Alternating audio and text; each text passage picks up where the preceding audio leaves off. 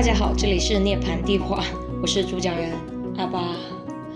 真的好久没见了，感觉这几个月都还过得比较忙吧。九月份的时候哦，因为我今年十月回国了三周，呃，是我来加拿大之后第一次回国。然后九月份的时候，可能因为这个事情压力很大，就没有什么精力去管播客方面的内容。十月份基本上都在国内。有很多需要做的事情，然后十一月份基本上就是呃回加拿大，然后重新适应一下。今天呢，想来录一录播客，分享一下我啊这两年找工作的经历和我的工作具体的工作内容。我知道有很多姐妹，呃，在听到我是做甜点的时候，我。听到很多人的地方就是哇，好厉害，好酷啊！每天跟食物打交道，一定很幸福吧？呃，我就想说，呃，远远不止如此。他可能确实有他有趣的一面，但是他也绝对有，呃，比较有挑战性的一个方面。然后为了录这期播客，我其实呃月初就有呃想法了，也有计划，有大概的写一下我大概想分享什么内容，但是直到今天我才开始录。嗯，我前几天呢刷社交媒体的时候看到一个呃短视频，上面说他举一个例子说，如果一个人和他和你约好明天早上八点钟跟你见面，然后第二天你八点钟准时去了，他就没有来。他说第二天再来，再还是八点见吧。结果第二天他又没有来，这样长此下去，你会不会对这个人失去信心？会觉得啊，不想跟这个人一起出去玩了。反正我的话，我觉得会是这样的，就是我会觉得，你要是答应了别人，你做什么事情，你就一定要去做做到。如果说你可能一吃饭会因为突发情况不能就是赴约的话。你也一定要提前跟对方说一下嘛，除非这种特别特别紧急的情况的话，那我确实可以理解。这个短视频就是说，想一想那个没有赴约的人是你，你自己承诺给自己的事情，你没有去赴约。然后我想一下，我有时候确实是这样的，就是我说好了，我心里想着啊，我今天要做什么，今天要做什么，然后回家之后就躺在。啊，沙发上开始刷起了手机，然后不知不觉了，啊，一两个小时就过去了。想计划做的事情我也没有做，然后带着内疚，想着啊，明天再做。然后有时候第二天又会以各种理由去回绝他。昨天我就想着不行，我今天我一定要去赴自己这个约，我要把我想做的这些播客，计划录的这些播客，把它给。录出来，所以嗯，我来了，我来赴自己的约了。现在就开始正题吧。从我找第一份工作开始说吧。我找第一份工作是，呃，二一年六月份的时候，我当时上学上了一年，然后暑假当时有四个月，我就想在暑假这四个月之后积累一下工作经验，然后也顺便赚点外快。呃，当时我不止投了甜点烘焙的店，我也投了当地的一些奶茶店。我收到的第一个面试，就是一个奶茶店的面试。然后因为学校它是我们学校是有一个 career preparation 的课，就是教你怎么写简历啊，怎么准备面试啊什么的。我学到的知识都是学校，就是面试相关的知识都是学校教的。用英文的结果，当时我过去奶茶店面试的时候，他问我你会说中文吗？我们用中文开始吧。我就一开始我还有点懵，我说我们可不可以用英文说呀？因为我只准备了呃英文的回应，就是我会说中文，但是我们面试可以先用英文吗？我们就用英文完成了整个的面试。后来结束后就闲聊了一下，然呃，用中文。妹子给了我一个 反馈，说：“她说我说中文和说英文的时候感觉完全不一样，说英文的时候整个人就会呃自信很多。我想一下，我觉得确实呃也蛮神奇的，确实是这样子的。就是我感觉用英文说话的时候会更有自信的表达自己。不过现在感觉两种语言都还可以吧？我觉得主要也是一个语言表达方式的不同，英文它本身就比中文更加的直接。后来这个面试之后，他并没有雇佣我，但是我还是非常感激他给了我这一次面试的机会，让我去练习。这是我人生当中的第一个正式的工作面试。投简历的话是有在当地的一个叫 Indeed 招聘网站上投，然后也会在线下，如果看到一些店在招人的话，也会投我的简历。但是我发现一个，因为我当时上了一年的学，然后我其实没有任何的烘焙相关的工作经历，我也没有其他的工作经历。但是很多地方他们都会在意工作经历多过在于学历。也不是学历吧，就是我学这个的，我是学烘焙的，但是他们不会觉得我学了一年的烘焙，把它看成一个同等的一年的工作经验，而是会觉得啊，你是一个学生，我们不想要你，我们只想要有工作经验的人，所以很一开始是会很多会会被一些店拒绝，或者投了之后就完全呃没有回复，其实就还蛮是一个困境，就是你一定要你要有第一份工作了，你才能有工作经验啦，大家不都是从你。没工作经验到有工作经验吗？不过还好，我当时收到了四个面试邀请，然后有两个在面试之后拒绝了我，在剩下两个在试工之后，试工就是我过去他们店里啊，跟他们做一两个小时，然后看他们，他们根据我做事的方式，后来决定要不要我。但是其实关于试工法律规定，其实是要付薪水的，但是。当时有两次都没有给，其实他是应该给的。然后也有两家店在施工之后都决定呃雇佣我，然后一家离我家要近一些，是以白人为主；另一家是离我稍微远一点，是华人开的店。我当时去那家白人为主的店的时候，我就觉得他们的厨房还蛮整洁的，然后空间也很大，嗯，感觉大家的工作。职责分配也还比较清楚。然后当时去华人那家店的时候，我就感觉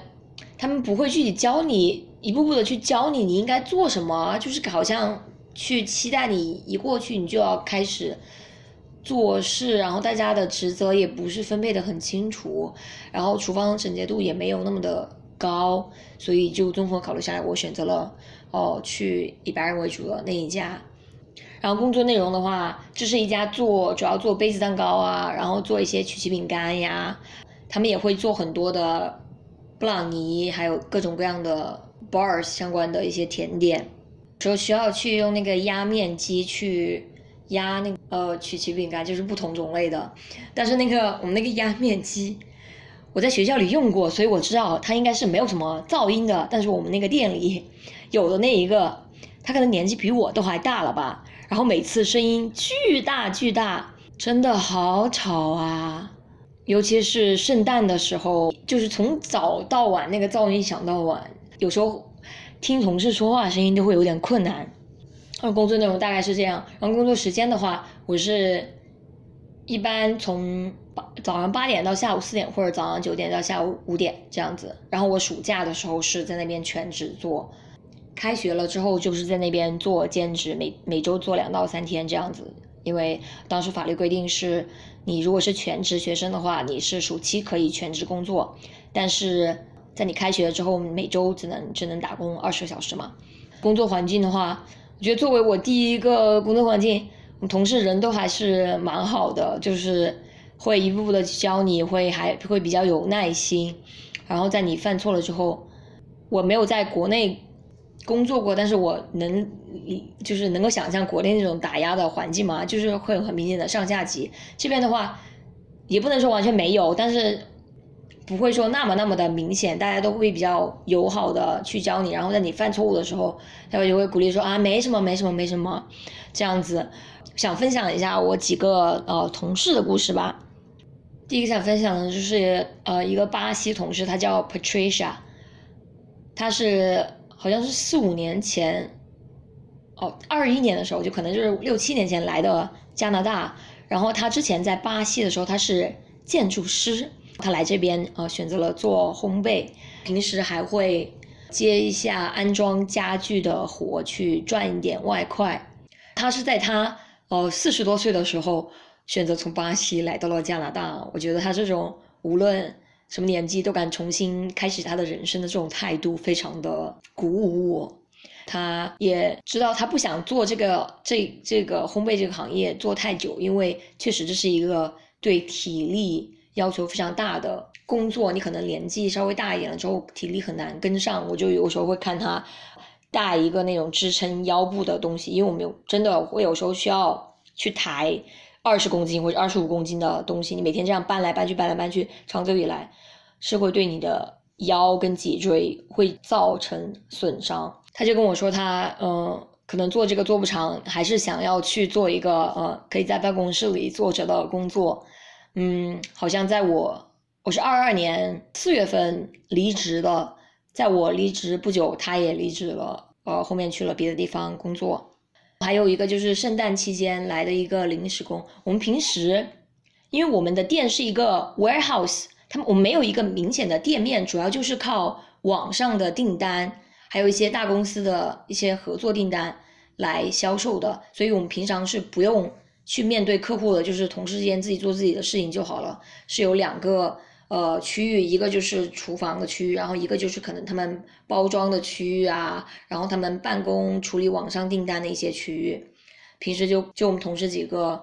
人比较少，但是到了圣诞那十一月、十二月的时候，人就会多很多，可能平时是平时的。两倍以上，记得我们当时每每天可能要卖三千到四千个饼干，再加上其他其他的一些东西，就是一天到晚都要做一些烘焙，然后就忙的真的忙不过来。其中一个临时工，他跟我分享选分享了他为什么选择离开这个行业的故事。他在这个行业里做了十多年了，但是啊，他会跟我说。其实一开始这是一个性别歧视很严重的地方，感觉过了这些年有变好一点，但是其实状况也没有变得太好，而且过了这么多年，这个行业的薪资水平也没有大幅提升，所以他现在选择了重新回了大学，读了一个社工的专业。还有一个也是在我暑期的时候加入的一个同事，他可能是三十多吧，呃，快四十了，我记得是，他之前是做。健身教练的做了十多年，发现他其实更喜欢做烘焙这一块，选择了去追求他所热爱的东东西。他也去了跟我去的同一个学校，在那边学。后来在他离职的时候，我们也有互相交换社交媒体。他有开自己的一个私人的蛋糕坊吧。就做那些定制的生日蛋糕啊，一些东西，就他还有在继续做他喜欢的事情，我觉得这样很好，而而且他还是单于，我其他这边的其他几个女同女同事都是异性恋都有对象，所以当时对他的印象就特别的好，他也觉得就是无论你什么时候开始一件事情都不都不晚，这种态度也非常的激励到我，虽然大部分同事人都还挺。好的，但是我们那个经理啊，那个男同真的，他真的戏好多啊，而且他就是不做事，每天说自己很忙，但是其实什么事情都不做，然后都把事情让给别人做，自己懒工，我们都很烦他。我们后来有一个来的副经理，就是因为他把东西就是活全部都安到他身上，然后他后来也选择选择了离开。总之，我记得在我走的时候，我们呃。厨房那边的好多同事也都是准准备辞职了。前面不是说过吗？我在一个 warehouse 工作，它是没有窗户的。加拿大冬天的时候，它天亮的很晚，天黑的又很早。所以如果我有时候早上八点到下午四点的话，可能就我上班之前天还没有完全亮，然后我下班之后天就已经黑了，就是一整天都没有见到什么阳光的那一种，有时候就会比较治愈。而且我。这个附近也没有什么其他的餐馆，所以我同事们都是每天中午自己要带饭，就每天得自己做饭。不是前面说到同事们都走了吗？我当时我们准备走了很大一个原因就是工资真的给的很低，而且他没有其他的福利待遇，什么都没有，就大家都感觉被压榨了。然后那个老板他还赚很多的钱。那个老板是个美国人，他就有时候来看望我们，说啊，就是问你过得怎么样啊，但其实他完全完全不关心你怎么样哈，感觉他并不尊重你所做的工作，真的就是把你当做一个赚钱的苦力这样子。不止我一个人这样感觉，其他好几个同事都这么觉得。然后我们都后来选择了离开，因为而且加上那个搞事的经理，他真的，他真的事太多了，很烦。去年四月份的时候就选就就辞职了。在做这个兼职的时候，我有一学期是有七周是需要实习的，所以有在一个很小的店里去实习。他们是一对韩国夫妻开的店。基本上平时就他们两个人，再加上一些我们学校来的实习生，帮帮他们。周末的话会有一个，呃，女生来帮他们做咖啡呀什么的，就是忙一下店面。因为周末的话人会相对来说多一些，客户会多一些。看他们每天，呃，一个人工作十四个小时，一个人工作十二个小时，就真的好累好累，而且还没有什么生意，赚不到钱。就当时问他们，我说你们不知道这种餐饮行业。百分之八十还是百分之七十五，都的店都熬不过第一年，然后只有百分之十几，就是很少很少的一部分能够开超过三年嘛。他说他们都不知道，而且就是他们只要他们觉得只要做好产品了，客户就会过来。但是我觉得在多伦多有很多做甜点的，很多 bakery，竞争压力还是很大的。如果你不营销，你选你选那个地址。人流量不是很大的话，真的真的很难开下去。就单做好吃的东西，质量好的东西没有用。他们店那个选址属于我之前，我要是不是学校网站上发的那个实习的店面介绍，我都不知道这个店这个店存在。然后我的话，我还是算是知道好一些多伦多的一些呃烘焙的店的吧。我真的不知道，而且那个区域就是他说。算是在市中心吧，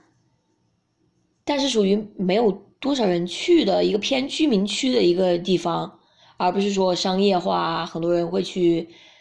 参观啊或者怎么样子，就有一点偏。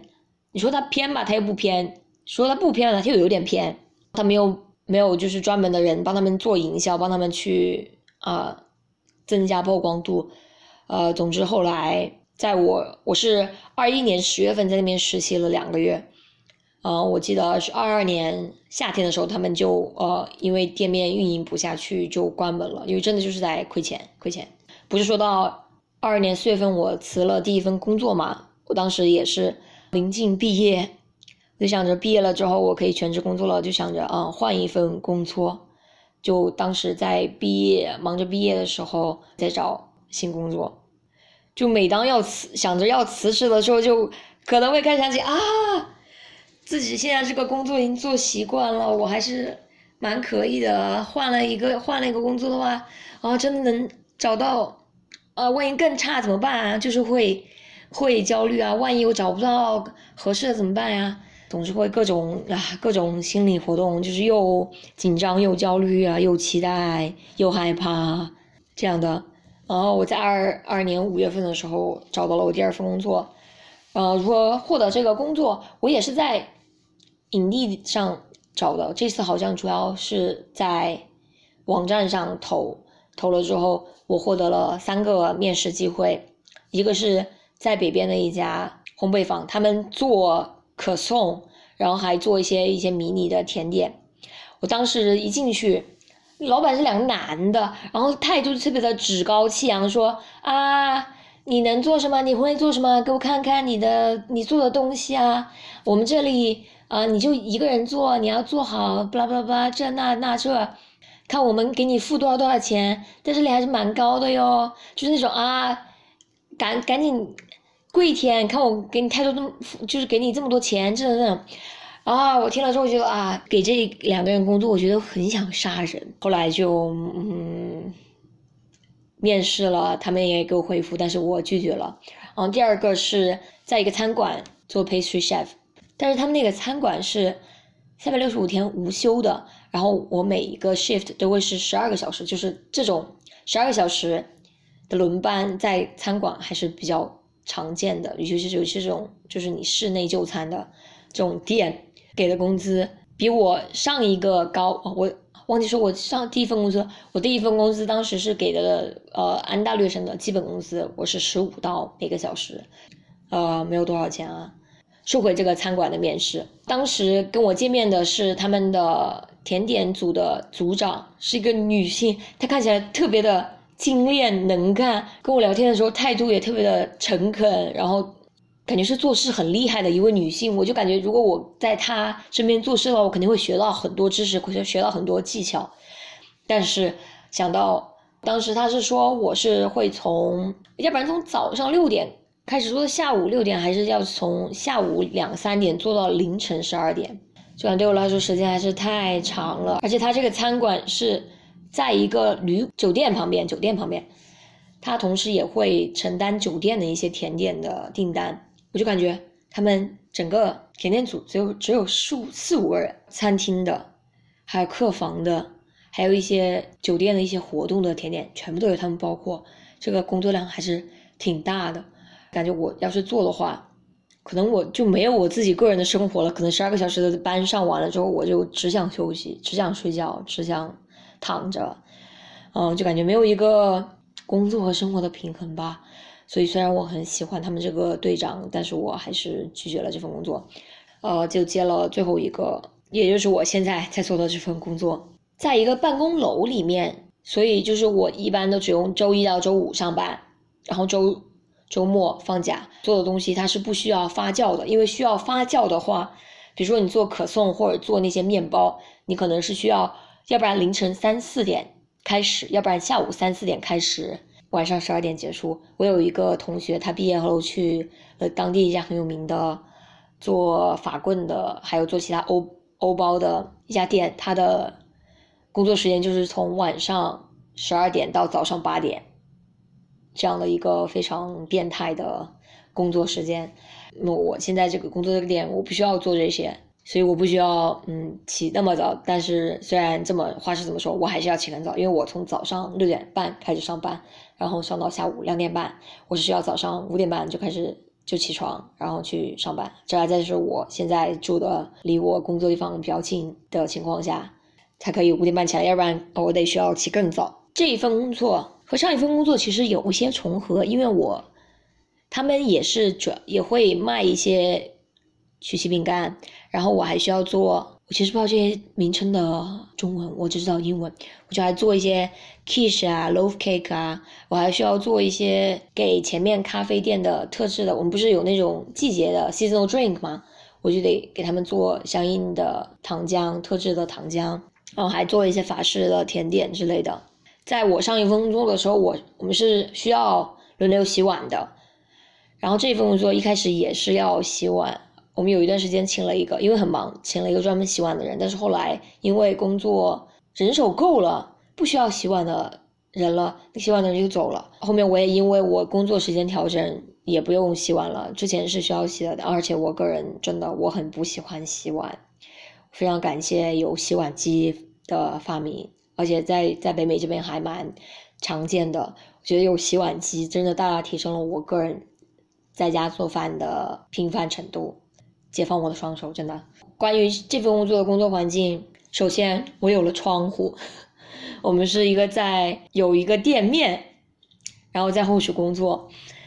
在夏天的时候我们还会有那种室外的就餐区，然后我有时候夏天也会就直接在外面吃，然后看着。看着旁边的树呀，还有花呀，他们这个办公楼附近的绿化还是挺好的，花了好多钱做，反正就是看着很赏心悦目。经理是一个特别特别外向、特别特别能说的一位中年女性，她可能快退休了，她可能呃六十左右了吧，具体年龄我也不知道。在我在这家店里工作一年半之间，她夸我的次数比我妈这辈子夸我的次数还要多，就是她。特别的喜欢夸我们，然后时不时的就会说啊，You guys doing a very good job。然后有时候还会突然过来，每给我们每个人一个拥抱，说 I'm so proud of you。我很喜欢他这一点，我觉得非常的好，就会让我有一种啊，我的工作被看见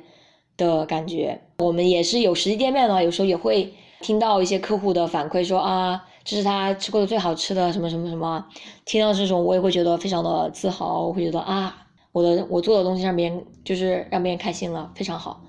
我做的产品非常好，这种嗯自信感的提升。但是他也有作为他一个人呃爱男非常爱男的这一面啊，他真的他。其他两个男同事有一个不在，他就会很容易慌，他就经常容易慌，他就总觉得每个家里总得要有一个男人。虽然他有一个女儿是女童，但是他还是会这么觉得。我没有办法理解，可能还是我不知道年代不同，而且他都离婚了，为什么还没有看清楚男男性的真面目呢？反正就嗯，算了，这个就不提了。有时候。听他的一些言语，我会觉得有点无语。不过后来还是就是就会屏蔽掉了，也不会不会太过在意，跟我没关系。刻板印象中，厨房里大部分都是女性吧？但是这次我们后厨就我一个女性，我们是做甜点这块就我一个人，实际上，然后他们其他的是呃算是做三明治啊，做沙做沙拉呀这种的，但是我们都统一算后厨嘛，都是男的。呃，来来回回了好几个同事了，都是男的。啊，我店里有个好处就是我们在吃店里吃午餐是免费的。工作的办公楼它其实那个区域是有很多其他的餐馆，想的相当于是一个食堂吧，我们也是食堂的一部分 那种感觉。所以有时候就算不想在店里吃，你也可以出去找其他店啊吃。我一开始刚开始工作的时候，会想着啊，我要尝遍每一个这边每一个餐馆啊，什么呀什么样的。后来这几个这这几个月为了省钱，都会在店里吃，每个月还确实能省下钱啊。现在在多伦多，因为通货膨胀，真的吃饭太贵了，能在店里吃就在店里吃。然后我们周五有时候，呃，多余的吃的我们也可以自己带回家，甚至我周六的一天的饭都是吃的店里的。呃，不过还是有时候会吃腻呀，就会想吃点别的新鲜的。我一开始会觉得我没有办法接受每天都吃一样的东西，但是现在感觉也习惯了，真的不需要动脑子去想每天要吃什么的感觉，真的好解放啊！如果真的吃腻了，到时候再换也不迟。不是说到这份工作其实是一个呃对体力要求很多的工作吗？前段时间我们因为店里很忙，我那段时间。的胳膊肘就会会感觉用过度了，很酸痛，痛的时候我就会觉得开始开始想，我到底还能做这份工作做多久？我要是不能做的话，怎么办？我还需要积累工作经验，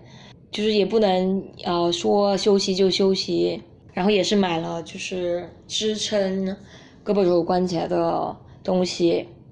现在有稍微好一些。嗯，发作的没有像之前那么严重了。呃，说到这个，让我想起二一年的时候，也是那段时间，不是又在兼职嘛，然后又在实习，就属于打两份工。当时因为是靠接将近圣诞嘛，就确实真的很忙很忙。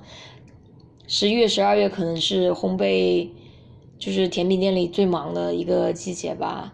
就大家都在疯狂买甜点。那会儿就真的用手过度，就可能感觉得得了网球肘 c a r b o r tunnel syndrome），就是真的会痛，很痛啊！还有后来也是，嗯，慢慢好了，养回来了。我呃十月份回国的时候还做了一个全身体检，告诉我我腰肌劳损了。嗯，就真的每天需要站八个小时，需要提重物。然后需要经常会啊去弯腰啊搬东西啊，就这种，确实对对体力要求很高，没有太锻炼到你的身体，而且一用不好容易还损伤你的肌肉。不是我早上六点半开始上班吗？五点半就要起来，我一开始真觉得早起对我来说。特别特别特别的困难，我真的不是一个喜欢早起的人，我真的是一个喜欢熬夜的人。之前，所以一开始，当我刚开始做这份工作的时候，我每天晚上会十一点睡，然后当我第二天五点半起来的时候，我感觉整个人要死了。就这样几周下去，发现嗯不行，我得早睡，我得早睡。所以现在大概是争取在九点半到十点之间睡觉，给自己预留起码七个半小时到八小时的睡眠时间。我真的要睡够七个半小时，要不然第二天整个人状态会特别特别的差，心情也会特别的不好，就很想很影响第二天做事的效率。这不叫我早睡了吗？因为我们店里是主要三明治跟沙拉嘛，所以我中午就是 吃沙拉，有人觉得吃三明治，多吃了很多新鲜蔬菜。真的因为这工作早睡早睡早起吃蔬菜，从一种程度上也是嗯形成了一个比较健康的作息习惯，呃，对我这个脆弱的胃还是比较友好的。而且下午两点半下班的话，会有会感觉还是有半天时间是属于自己的。你还是会有时间去做一些别的活动，如果你想的话。像冬天的话，下班后也还是会有几个小时的日照时间可以享受，不会像之前可能五点钟下班或者六点钟下班了，感觉一天就结束了，吃完饭就感觉差不多要睡觉了。说到这个上下班时间，想说一下排班。就我上一份工作，其实每周的排班会不太一样，他们会根据。店里忙或不忙，有时候会给你多点时间，有时候会给给少点时间嘛。然后我现在这份工作，因为我们就是周一到周五开门嘛，所以我然后就我一个 pastry chef，所以我就是周一到周五固定的时间上班，我六点半上班，两点半下班。这样的话更加的方便我去安排其他的事情，因为我是知道我这个固定的时间要去上班，但是我其他时间都没有事，就不用说嗯很难去安排别的。然后关于这份工作的薪资待遇的话，我现在这个工资其实，在业内里还是算高的，但 baker 这个职位它薪资的天花板比较低，就对大部分来说啊，如果你是那种很有名的主厨啊，或者你自己店做的很好啊，这种的话那就不算啊。我就说平均来讲，大部分来讲，它的这个天花板比较低，没有什么。太大的发展空间吧，在我看来，就是在甜做甜点这个行业里，你确实有可以有很多不同的工作地点，你可以选择，比如说你要在厨房里啊、酒店里啊，或者度假村里啊、呃烘焙店里啊，各种各样的。然后你也可以做不同领域的，比如说你要做蛋糕啊，你想做面包啊，你想做可颂啊，你想做法式甜点啊，想做巧克力呀，想做糖啊，就各种的。都有领域会很广，但薪资的成长空间没有太高。加拿大的 food industry 里面，除可能除了那种很大很大的连锁公司，他会给你一些福利，就是员工福利，比如说给你买保险之类的。目前上过的一些都没有福利，员工福利就不给你买保险啊，或者怎么样怎么样的，就只有工资，其他都没有。嗯，这个跟。其他很多坐办公室的工作还是不一样的，也是这个行业里残酷的现实。一开始我选这个专业是因为他当时大家都说好移民嘛，然后说毕业了之后好找工作。嗯，好移民那个，在我当时一一九年选的时候，它确实是好移民的，但是在今年它已经不算是很紧缺、很紧缺的职业了，所以它现在。有之前在省提名下有一个项目是他抽 baker，但是他今年在我入职的这一年，他也没有开始，他也没有抽了，所以这个职业也并不是很好移民。然后为什么说这个好找工作呢？因为他工资低呀，工作时长会很长，然后需要做很多的体力劳动，没有很多人愿意在这个行业待很久，就是他行业 turnover rate 很高，很多人都是做几年了他就离开了，做几年他就离开了，所以。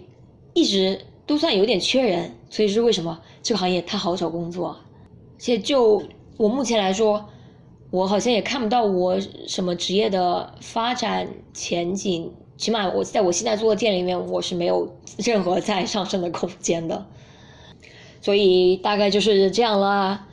不知道在姐妹听到这里的时候有没有，就是有我有没有回答你一些？你比较好奇的关于我这个行业方面的一些内容，也希望有满足你的一些好奇心。对我来说，也算是一个我的工作经历的总结吧。现在也嗯，二零二三年快结束了，对吧？正好也是一个做总结的好时期。今天就先说到这里啦，我们下次再来聊吧，拜拜。